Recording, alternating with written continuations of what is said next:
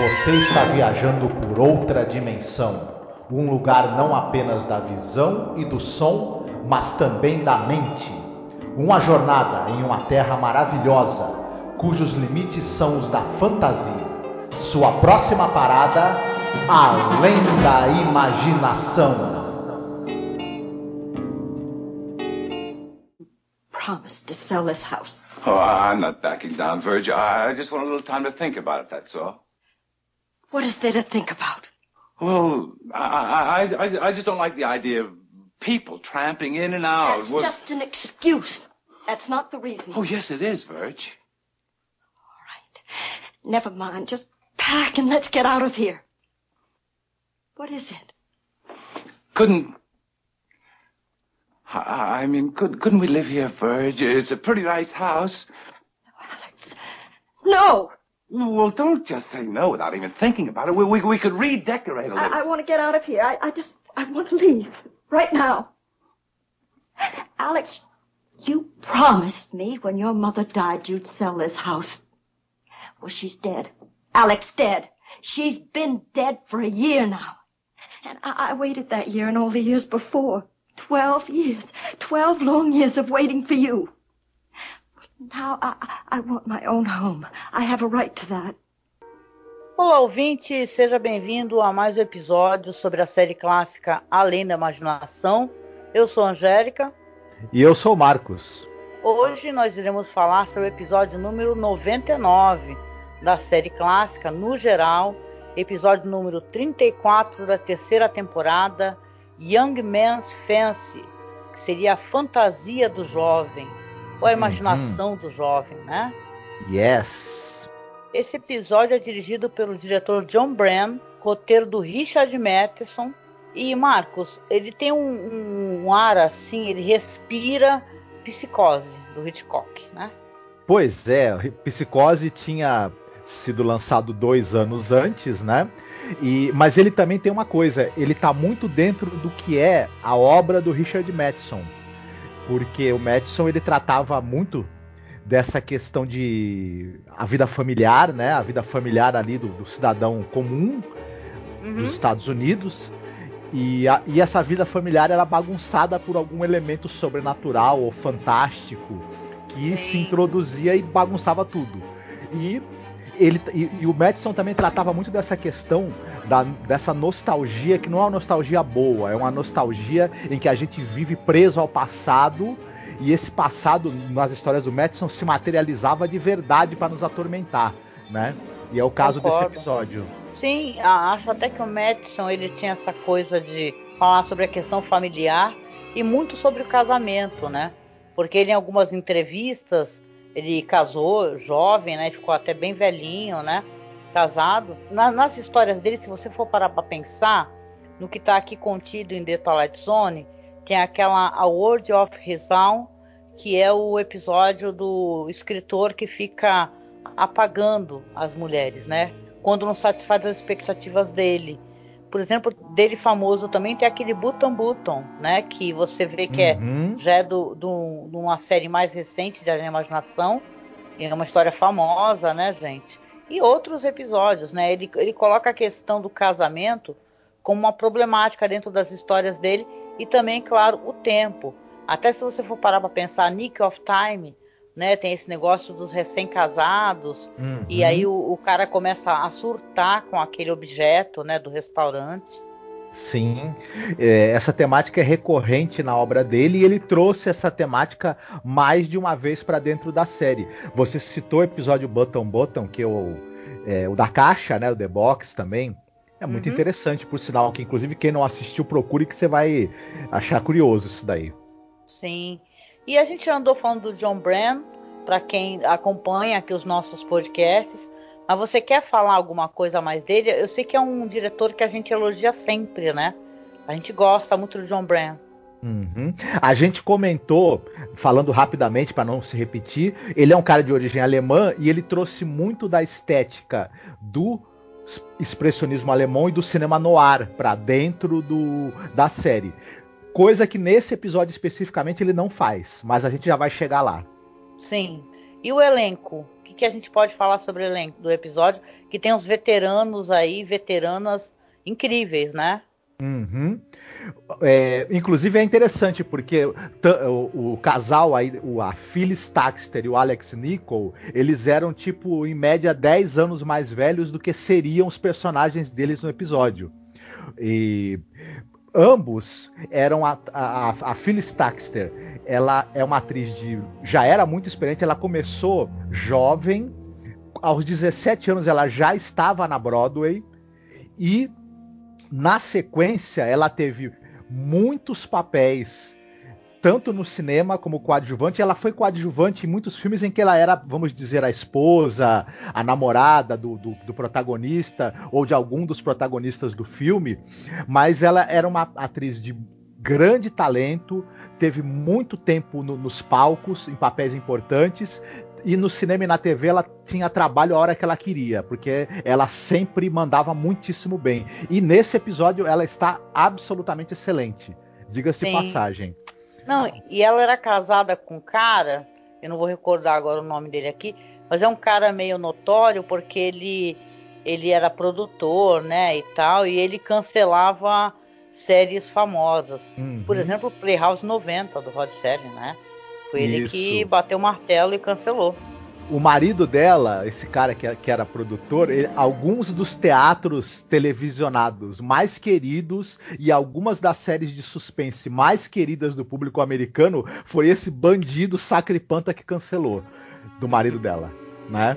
É, o Alex Nicol, ele também é um cara que tinha uma formação muito sólida em teatro, era ator shakespeariano, depois teve uma carreira bem sucedida e longa na Broadway, é, foi coadjuvante em vários filmes, ele fazia muito papel em filmes de western e filmes de baixo orçamento, mas apareceu em boa parte das séries de TV importantes dos anos 60, 50 e também dirigia episódios para séries de televisão. Uhum. Teve uma uhum. carreira longa, muito é, fecunda e fez de tudo, assim. Ele dirigiu muitos episódios, inclusive da série Tarzan, que, com aquela série que tinha o Ron Ellie. Ah, sim, passou, a série antiga, né? E é, passou até a cansar na televisão. Dirigiu episódios da série do James West e também teve também uma, é, como, como, como eu já falei aqui, é, participação em muitos filmes e muitas séries. Nas séries ele fazia mais ele estava mais presente, por exemplo, nos teatros televisionados e em séries aí de suspense, enfim. Uhum. Tem a Ellen Brown também que faz o papel da mãe, né? Que já era uma atriz muito conhecida. O Rod Serling tinha isso de pegar grandes atrizes, né? Com uma história bonita no cinema ela participou, por exemplo, de Os Brutos Também Amam, né? Que é um faroeste famoso, né? Uhum. Sim, ela é, participou de, de alguns filmes importantes nos anos 40 e nos anos 30. Né? Ela já era uma, uma pessoa de uma certa idade quando fez a série. E aí, a partir dos anos 50, ela engata na televisão e ela tá em muitas é, séries de TV, muitas minisséries. Também era uma atriz bastante bem dotada dramaticamente. Nesse episódio, ela mais utiliza a figura do que qualquer coisa e a maneira como ela é filmada pelo diretor, né? Uhum. É isso, né? Então vamos lá para a sinopse? Sim. Hoje é minha vez de fazer a sinopse. Vamos lá. É, nós temos ali o Alex Walker e a sua esposa Virginia, eles são recém-casados e estão prestes a começar uma vida juntos. A esposa, Virginia, ela quer desesperadamente se mudar para um lugar novo, começar do zero, uma nova vida. Só que o Alex está relutante, né? Ele, eles estão lá na casa que ele passou a vida dele, a infância dele, perto das coisas familiares, das memórias calorosas. E muitas dessas memórias incluem a sua falecida mãe, então, é, a Virgínia está muito ansiosa, eles estão aguardando inclusive o corretor de imóveis, né? E, e, ela vai ficando incomodada com o comportamento dele, que ele vai alterando o jeito dele. Primeiro que parece que eles estavam mais de 12 anos, né? juntos, até porque dá a entender que é, ela e a mãe dele tinham algumas diferenças, né, não se davam muito bem. Só que o Alex ele entra na casa, ele começa a, a, mexer nos brinquedos, começa a mexer nas coisas e ter vários momentos assim de recordação. E ela vai percebendo que ele está meio indeciso, ele já não está querendo mais vender a casa. E fato, assim que chega o corretor, ele fala que precisa de mais um tempo para pensar. Aí daí então a gente vai ter uma história aonde a realidade ela vai se alterando dentro dessa casa e o relacionamento deles também se altera, porque eles vão ficando cada vez mais distantes. Uhum. Esse episódio, ele ele lembra para mim, a gente tinha comentado no Nick of Time, onde o, onde o Richard Madison usa elementos muito simples e muito diretos para criticar essa coisa das pessoas que são muito crédulas e influenciáveis e deixam a superstição controlar a sua vida. Aqui ele faz algo parecido de uma maneira talvez não tão brilhante, mas ele usa recursos bem simples para demonstrar que a pessoa que vive presa ao passado ela fica incapaz de prosseguir, dar, dar um passo à frente na vida e pode acabar é, ficando uma pessoa que não consegue, né? Sim. É, o, essa, essa metáfora é muito interessante. O cara, né, vivia com a mãe, tinha uma mulher, uma namorada, uma noiva, enfim. Ela teve que esperar muito tempo porque o cara não queria casar para não abandonar a mãe, por ter uma forte ligação emo emocional com a mãe, o que é muito normal, mas também por ter uma dependência psicológica muito grande na, da mãe, o que não é muito bom. E Sim. no momento em que ele tem que dar o passo para realmente ter uma nova vida, recomeçar, é, o, esse, esse recurso que o Matheson usa da, da casa começar a se transformar na casa que era quando ele era criança, né, os, os objetos, o, o, telefone se transformar num telefone antigo, o, a decoração da casa ir mudando, os objetos irem, irem mudando e a, e a presença da mãe começar a aparecer como uma espécie de fantasma, né? Isso é muito simples, mas é eficiente, bem.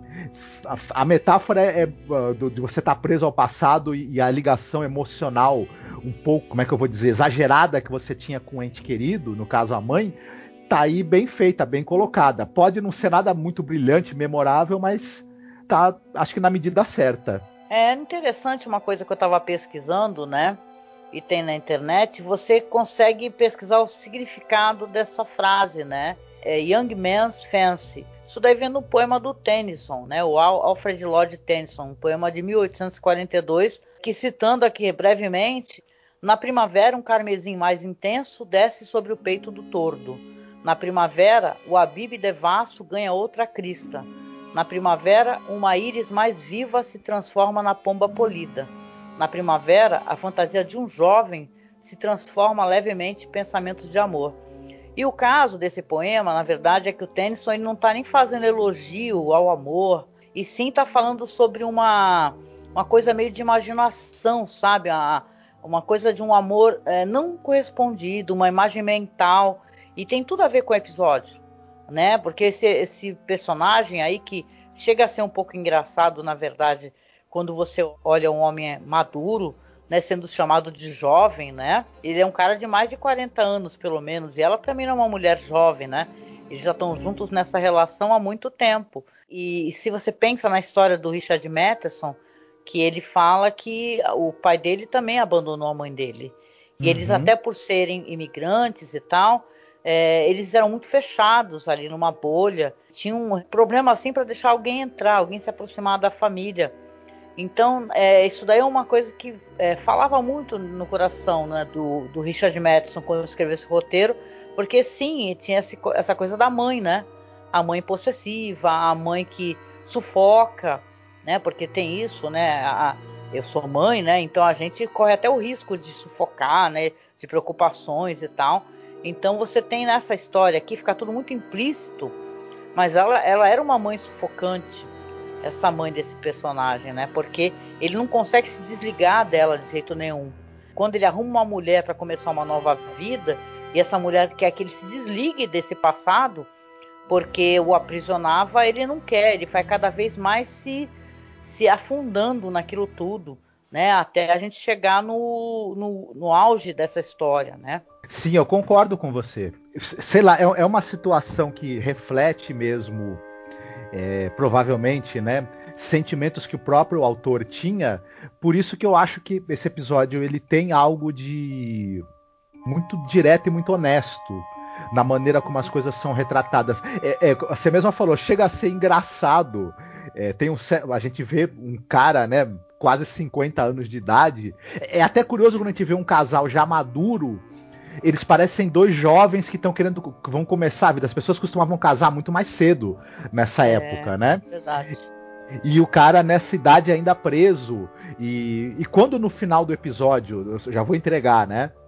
ele volta a ser uma criança, né, e, e, e opta por ficar com a mãe, é, é, chocante de certa maneira a gente pensar que alguém que foi vencido, né, pela incapacidade de se livrar do passado e, e a gente, a gente até se a gente tirar o elemento fantástico, é, a gente imagina esse cara adulto já 50 anos de idade é, terminando com a noiva e ficando sozinho nessa casa só com as recordações e preso ao modo de vida que ele tinha. É, uma, gente... é o Norman Bates, cara. Uhum.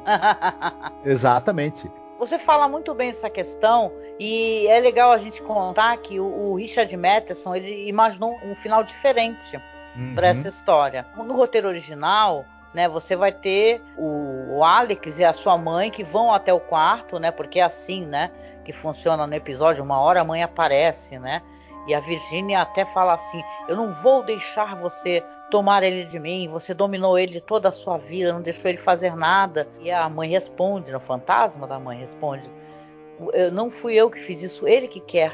Ele que quer que eu apareça aqui. Então você tem no roteiro original do, do Richard Madison, eles vão para o quarto, né? Você vai ver na série que ele vira uma criança. Só que no, ele, no caso eles desaparecem, né?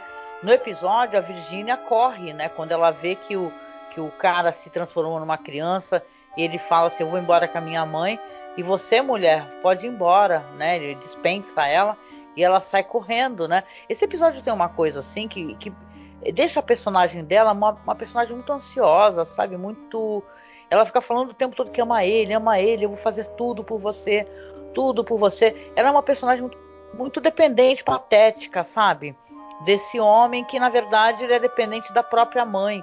Então é, é meio angustiante essa personagem dela para mim, né? Quando eu assisti e pensei isso, sabe?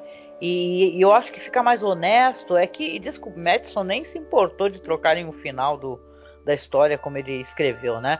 Eu, eu acho que é mais, eu acho mais honesto isso dela chegar aí, seguir os dois até o quarto, que você tem a porta fechando e eles entram, só que ele faz é, a Virginia entrar, olhar e eles desapareceram.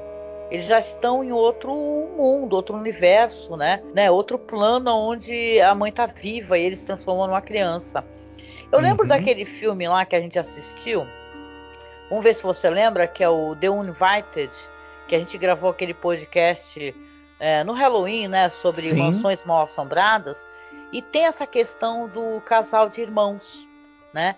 E é comentado que nesse episódio seria muito interessante, até porque esse é um filme clássico muito antigo de 44, né, do Lewis Allen, e aparece um fantasma. E de uma maneira muito interessante no filme. As pessoas comentam que talvez a aparição da mãe, apesar de ser legal, já que ela é colocada é, assim no alto da escada, a Virginia tem que olhar para cima e ela parece uma, uma mulher, sei lá, uma mulher que mete medo, né? Uma mulher que causa muito receio na Virgínia. Ah, eu poderia ser um fantasma, seria muito interessante. Apesar de eu achar que o propósito talvez não fosse esse, né? Mas é interessante esse final, o jeito como foi imaginada essa história. E se você for pensar que isso foi lançado depois que saiu Psicose, aí você fica realmente pensando que tem uma inspiração, né? Que existe uma inspiração, essa questão materna, essa questão de obsessão materna, né? Psicose é claro que a história vai para outros, né? Para outros lados, né? E tal assim, uma obsessão que vai chegar até o ponto, né? De ter a, o corpo da mãe. Mas aqui você tem a mãe se materializando, né? Nos pensamentos na imaginação deste filho que não consegue se libertar. Ele quer voltar para a infância dele, para os doces dele, para as revistas antigas, recordar os passeios que ele fazia com a mãe. Né? Isso é uma coisa nada saudável, né? Essa espécie de ligação. Uma coisa é você ter afeto, carinho, a outra é você ser obcecado, né? Uhum. E você não consegue, sabe, ter uma vida, né? Os pais eles não criam os filhos para si, né? Ou não deveriam, né? Eles criam para o mundo. Exatamente, mas é, esse, esse jovem não, esse homem feito aí, ele tem uma obsessão é, a, a, obsessão com a, a, juventude, a meninice dele se mistura com a, com a dependência psicológica da mãe, e aí vira essa coisa que a gente vê no filme. E, e no, na, no, no, episódio. E eu concordo com você essa questão da, da maneira como é retratada. O, o Madison ele tinha esse problema com as personagens femininas, né? A gente percebe, né? É. Já reclamei várias vezes do Richard Madison. E o pior, gente, é um escritor que eu gosto, sabe? De livros maravilhosos e tal, uhum. mas a, alguns, algumas personagens femininas dele são muito problemáticas. Sim. Só em Nick of Time que eu acho que ela é sábia. Uhum. A esposa, né, mostrada com sabedoria, porque até em Button Button, né, que é o, a caixa, The Box, você vê que a mulher é, diz que ele tirou dos créditos, né, ele não gostou, né, e tal. Isso é estranho, porque eu acho um excelente episódio esse daí, o Button Button. Ele usou um pseudônimo chamado Logan Swanson. Sim. O, o Button Button, não querendo é, me estender, porque não, não, é o que nós estamos tratando, ele é meio essa coisa do pecado original, né? O demônio vem, vem oferecer para Eva uhum. a fruta para ela oferecer para Adão e os dois se lascarem, basicamente, né? É, então, existe uma coisa assim de o Richard Madison não ser um cara que trabalha bem as personagens femininas, né? Então, não é uma Fala assim, olha, ele é um péssimo autor. Não, ele é maravilhoso, muito respeitado, incrível, uma lenda. Só que é assim, cara, né? Acontece, né? Pelo menos os episódios, se você for parar pra pensar, que ele também escreveu vários roteiros, tem várias personagens femininas que o cara, sabe, ele coloca. Nessa aqui ele coloca uma personagem patética, entendeu? Dependente, sabe? Ao mesmo tempo que o cara é dependente da mãe, ela é dependente dele, ela se humilha, sabe? Isso é muito triste, né? Uhum. E tem uma crítica também ao episódio, que é assim: o episódio tem essa brincadeira de que a casa vai se transformando para parecer como é que era na época que a mãe estava viva. Apesar de se entender pela narração do Serling que a casa já é uma casa antiga. Porém, você não tem todo aquele backup, aquele. Você não tá. Vamos colocar assim, um episódio curto. Você não tem tantos elementos, você está acompanhando os elementos de cena há tempo suficiente para entender, sabe? Essa, essa alteração o tempo todo. Uhum. Sabe? Fica uma coisa meio repetitiva que, que falha. Tanto que na hora que entra a mãe, eu acho que a gente quase não sente o, baque dela aparecer. Uhum. Né? Porque você tem a personagem ficando cada vez mais nervosa e tal, e a casa, claro, tá se alterando, depois vai mudando, uma hora o corretor tá lá, aí ele liga o telefone, é um telefone da época deles, né, de disco, aí depois já é aqueles de pendurar. Então, eu acho que o episódio meio que falha nesse sentido, assim, de você sentir o baque real da, da aparição da mãe e essa alteração de elementos de cena o tempo todo. Uhum. É, o. Você veja só, o cara ele, ele, a casa vai se transformando como ela era quando ele era criança. Na verdade, não passou tanto tempo assim para ser uma realidade tão diferente. Não é a casa como era 200 anos antes, que aí você logo vai notar a diferença. Não tinha luz elétrica, não tinha, né? É, essas alterações você realmente precisaria ter visto uma imagem da casa como ela era antes para elas poderem ser tão sentidas. Elas acabam passando batido até. E, e, eu concordo com você também. A mãe, quando ela aparece, ela é muito mais um. um ela é meio assustadora, talvez, pra moça. Quando ela aparece pra moça, ela é colocada ali no topo da escada, ela tá com uma expressão muito mais séria no rosto. Quando ela aparece pro personagem, pro, pro, pro marido dela, ela tá com uma expressão muito mais doce, e aí fica difícil da gente enxergá-la como essa, como essa ser meio ameaçador, porque ela era uma senhorinha fofa com o filho, né? É. Enfim. Interessante também é que o Richard Madison, ele achava que o Alex Nichol, ele era muito velho para fazer esse papel. E era ele mesmo. mesmo. Ele mesmo falou, porque ele interpreta um cara de 34 anos. E ele tinha 47 na época que foi filmado o episódio, né? Então o Madison falou, pô, aí vocês sacanearam já, né? Colocou um cara Que eu, eu, tudo bem, 34 anos também não é jovem, né? E tal, mas com 47 Sim. ele tem cara de um homem maduro. O que não tem nada uhum. a ver. As pessoas podem começar a vida em um casamento, uma vida nova, a qualquer momento da vida, né? Mas como Sim. o título do episódio, né? É a fantasia de um jovem. É, Young Man, né?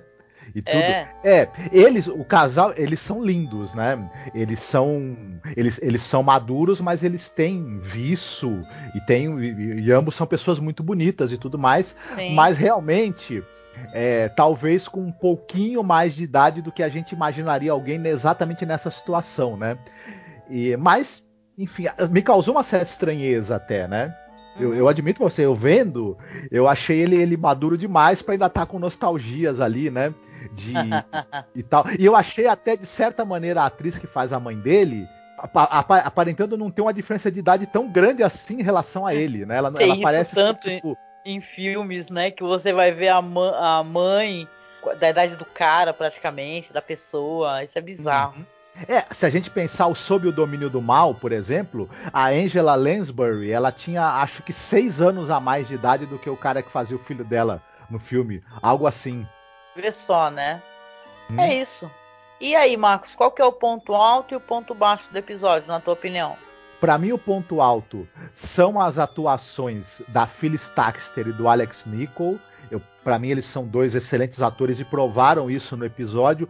Para mim, o ponto baixo do episódio é, são dois. É, é essa coisa como você. Eu concordo com você da maneira como o personagem feminino é retratado. E eu acho que o John Brown, o diretor, ele, ele teve uma direção um pouco burocrática nesse episódio. Eu não vi um traço mais autoral e criativo que ele, uhum. que ele apresenta nas outras entradas que ele tem na série. Então eu senti Sim. falta disso. Concordo contigo, viu? Um cara muito incrível, né? O cara de. É o cara daquele. Os quatro de nós estão morrendo, uhum. que é um dos uhum. episódios que eu mais gosto, né? Shadow Play, né? Sim. Vai ter na quarta temporada The New Exhibit Uhum. Então o John Brennan é um cara que ele tem muito. tem estética muito interessante, né? Concordo que é um pouco burocrática mesmo a filmagem desse episódio. E para mim é realmente ele só falha em construir essa questão de você entender essa alteração de elementos corretamente, sabe? Fica uma coisa um tanto é, não muito clara assim para o espectador, né? E tal, é, ele quer dar foco nessas questões, né? Pois é, falando do Richard Madison, personagens femininos realmente não são lá muito fortes dele, infelizmente. Pois é. É isso. E aí, você separou alguma coisa para recomendar no final? Sim. É, eu gosto muito de um filme chamado Filhos do Medo, The Brood. Um filme de 79 do, do David Cronenberg. E basicamente é um. Você vai. Você precisa me perguntar, onde é que tem mãe nessa história? É a história de um casal que está se separando. O cara, o, o marido, o ex-marido, cuida da filha pequena, enquanto que a mãe, que é vivida pela Samantha Iger, está fazendo um tratamento numa clínica psiquiátrica, cujo psiquiatra, lá o cara que comanda a clínica, ele faz um tipo de terapia alternativa diferente, em que as pessoas põem para fora os seus traumas, os seus problemas é, internos e eles se manifestam fisicamente, como feridas, como, como manifestações mesmo. É um negócio. Tem inclusive uma cena impressionante no começo do filme que eu não vou falar qual é que é. Quem assistir talvez é, vá prestar atenção. E essa a Samantha Iger faz um personagem que, no caso, o, o, a raiva, o ódio, o medo, todos os sentimentos ruins que ela tem, eles se manifestam em forma de crianças mutantes assassinas. Basicamente é isso. Mas isso é um spoiler. é, é um spoiler, mas enfim, é, o filme também já, já faz um certo tempo, né? E tudo. Mas olha, é sensacional sensacional. E tem uma cena com a Samantha Igar de body horror, que é a especialidade do Cronenberg. Que olha, a Samantha Igar ela é uma atriz. Inclusive, essa cena foi sugestão dela para o diretor, inclusive. Alguns detalhes dessa cena, dos detalhes mais escabrosos. É, a, Samantha Igar no Colecionador e nesse filme, ela me rendeu alguns dos momentos mais interessantes e divertidos que eu tive em toda a minha vida com o cinema. Então ela mora no, no meu coração, essa atriz, pelo, pelo quanto ela tem é, ímpeto para encarar a tranqueira quando o papel exige. Adoro, gente. Sem palavras, Cronenberg é um dos meus diretores favoritos, assim. Esse filme é maravilhoso, gente, é muito bom, muito bom, muito legal mesmo. E vale a pena é, tanto rever quem já viu, né? E quem nunca assistiu, corre atrás. Esse filme é fácil de encontrar por aí, o The Broad, né? O Filhos do Medo. Cara, imperdível, muito bom. E você? Pois é, eu resolvi recomendar uma parada mega pesada. Um filme bem barra pesada, assim, que você tem que assistir é, quando você não tá meio mal. você tem que estar tá num dia de bom humor, né? Porque tem um filme do Christophe Honoré chamado Minha Mãe, 2004. Ele é um filme que é uma adaptação livre né, do romance do Jorge Bataille, que é um romance inacabado e que foi publicado póstumamente, né? Nesse filme vai ter uma das minhas atrizes favoritas da minha vida, que é Isabelle Ripper. Tem o Louis Garrel também, que é ótimo, né? Um ator que eu gosto muito. E vai contar a história de um adolescente de 17 anos que ele foi criado pelos avós e ele tem um amor cego, uma obsessão pela mãe, né? E ela foi abandonada pelo pai, né? E ele acabou tendo essa dependência toda da mãe e no caso que essa mãe é não muito capaz de dar para ele o amor né, que ele imagina, né, aquele amor maternal, ela vai acabar introduzindo ele para o mundo da sexualidade, da o mundo da perversão, da perversão sexual, né? E ele vai ter essa relação com ela, ele vai tentar se relacionar com uma outra mulher, mas depois a Helene, que é a mãe dele, volta de novo para a vida dele. Eu, eu li o livro Minha Mãe e assisti ao filme também que você está recomendando. E o Jorge Bataille, ele pega o que a gente imagina, né? A gente idealiza na nossa cabeça do que é o amor materno e a relação mãe filho. Ele inverte isso, ele põe de cabeça para baixo. Sim. E a mãe é o elemento corruptor nessa história.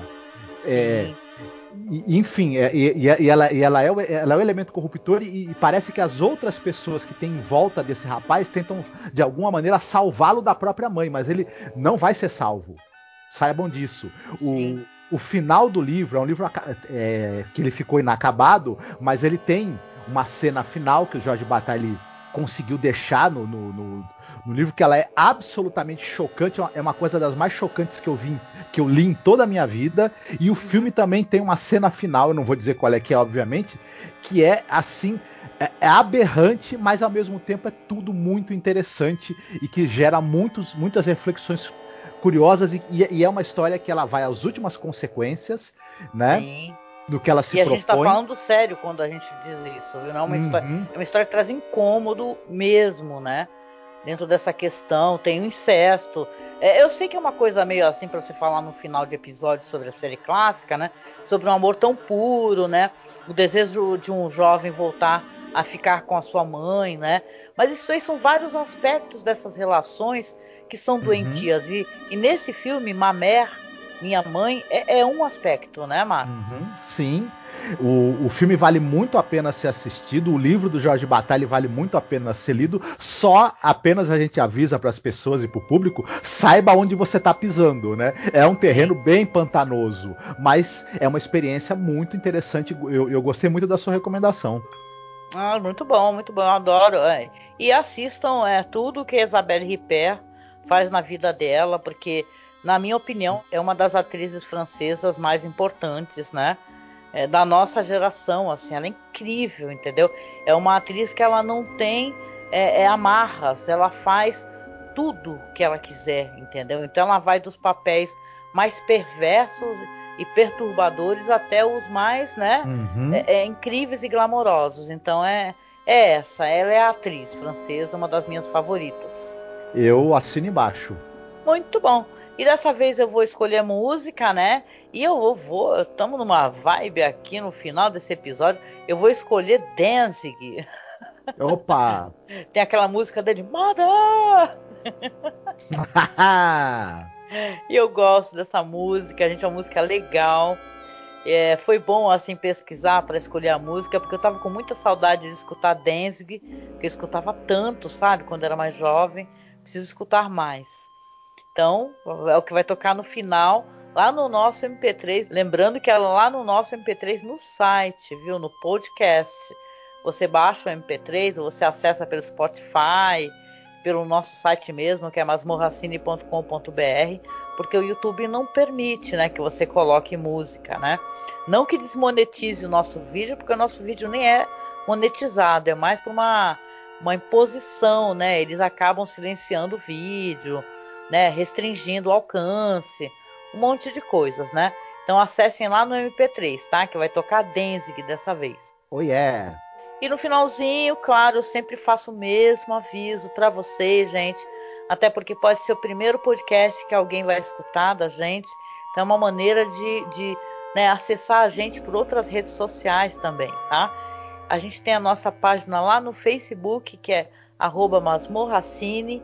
Temos a página que a gente criou esse ano, que é The Twilight Zone Behind Scenes, onde você vai encontrar documentários, curiosidades, fotos antigas, fotos de bastidores. Recentemente eu coloquei, é mó legal, gente, é um filme, Clássicos Perdidos de Rod Serling. Você vai ter uma história escrita ali pelo Richard Madison, né, que foram alguns trabalhos encontrados pela esposa dele, né, nas coisas do Serling. E uma história, gente, maravilhosa. Eu gostei mais do segundo, na verdade, né? Que é a história gótica de terror, é, chamada em português, acho que ficou como Aonde Estão os Mortos. Gente, tá lá em The Twilight Zone Behind Scenes, ou tá no nosso grupo, que eu compartilhei no grupo, tá? Que é fãs de Além da Imaginação, assistam. A primeira eu nem achei tudo isso, não. É com aquela atriz Amy Irving, né? Que ela fazia muito sucesso nos 80, 90, né? E, cara, a primeira, mas a segunda é muito legal. Não vou nem dar spoiler do que que é, mas é algo assim entre o estranho caso do senhor Valdemar, o retrato de Dorian Gray, trata uma questão de morte de uma maneira muito legal. Eu quero poder falar depois para vocês sobre esse é, é, clássicos perdidos de Rod Serling em algum momento aqui. Vou ver se eu consigo fazer isso. Marcos está devendo, não assistiu ainda, né, Marcos? Mas vou assistir. Ai, muito bom. Assista, viu? E continuando, né, que eu parei para falar do, dos clássicos perdidos de Rod Selling. A gente tem o nosso perfil lá no Instagram e quem está ajudando a gente a tocar o nosso Instagram é o nosso amigo infalível, maravilhoso, William Funchal. Obrigado e beijo para você, viu, William? William coloca vídeo, foto, curiosidades. Ele, um, ele coloca até gags, então você vai ter até as piadinhas lá, uma tiração de sarro com o Marcos muito boa. E algumas falas da gente, eu me sinto até muito honrada, agradeço sempre ao William, né? Porque ele, ele pinça, né? Algumas falas da gente, assim, muito legais. A gente se sente até, né? Muito agradecido, né, Marcos, por esse carinho. Sim, o trabalho do do William, ele sempre me surpreende pela qualidade e pela imaginação sem fim que ele tem. Muito Sim, legal. Muito, muito legal. Então não deixe de seguir a gente no Instagram, tá? Que é masmorracine. É, temos também o nosso perfil lá no Twitter, que é masmorra cast. E temos nossos perfis de colaboração, gente. Lá você pode ajudar a gente a manter o nosso trabalho, né? A gente juntar a grana para comprar equipamento e por aí vai, pagar o site. Então você pode acessar o Padrim e ser a nossa madrinha ou nosso padrinho, ou colabore aí também, que você pode também escolher algum valor e doar para a gente mensalmente. Agora a gente tem o Pix, então se você quiser doar para a gente diretamente do Pix, né? Fazer um Pix para a gente, tá na descrição, nossa chave Pix aqui na descrição, tanto no YouTube como no site. Então, se você puder doar para a gente, para manter o nosso trabalho, lembrando que aqui ninguém tá rico fazendo podcast, sobre a imaginação, sabe? Tendo site há 10 anos. Então, se você puder nos ajudar apenas a manter o nosso site e a gente tentar comprar equipamento, já é uma força muito boa, viu, gente? Oh, yes. E é isso. Chegando no final, a gente deixa para você um beijo, um abraço. Vamos sair dessa, gente. Ninguém solta a mão de ninguém, é isso aí. Né? Vamos nos livrar desse governo torpe. E a pandemia um dia vai passar, gente. Então, força aí que a gente sai dessa. E a gente se encontra no próximo podcast de Além da Imaginação. Fiquem bem, cuidem-se. Beijo, tchau, tchau. Tchau.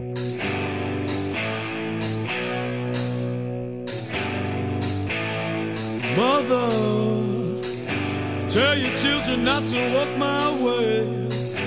Tell your children not to hear my words, what they mean, what they say, mother.